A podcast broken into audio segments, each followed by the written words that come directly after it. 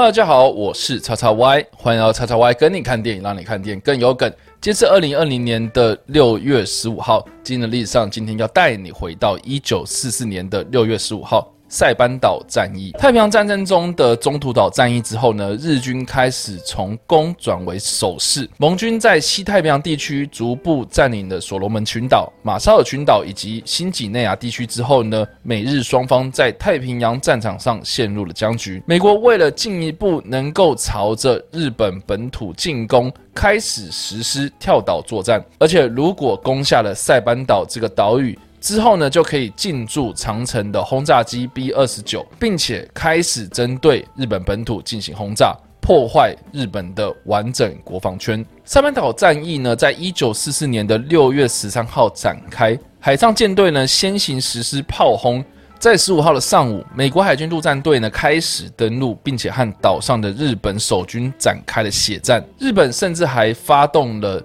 大规模的自杀式攻击，平民也传出了许多自杀的事件，让战况变得极为血腥残酷。战役最后到了七月九号才平息，不仅是军人，平民百姓其实也付出了惨痛的代价。而值得一提的是呢，美国原住民纳瓦霍族所组成的密码兵，在塞班岛中扮演了非常重要的角色，他们用自己的族语来通讯。并且将火炮指定到精准的地点，在地面部队进攻上帮助相当的大。有关这群密码兵在塞班岛战役中的故事呢，在二零零二年由吴宇森所指导的《烈风行动》中有相当精彩的描述。而我个人相当的推荐一部日本电影《太平洋的奇迹》，也是以塞班岛战役作为故事的主要舞台。他的故事则是从日本军官的角度出发，描述在一九四四年六月十五号美军登陆之后呢，在七月七号。太平洋战争中发动的最大一次万岁突袭，也就是自杀式突袭之后呢，残余的部队逃到了岛上的山区内。面对五万美军的来袭，他们决定生存下去，并且决一死战。片中除了由军人的角度出发之外呢，也花了很大的篇幅在描述平民如何躲避这些美军的查器。在当时帝国主义的熏陶之下呢，这些不论是军人或是平民。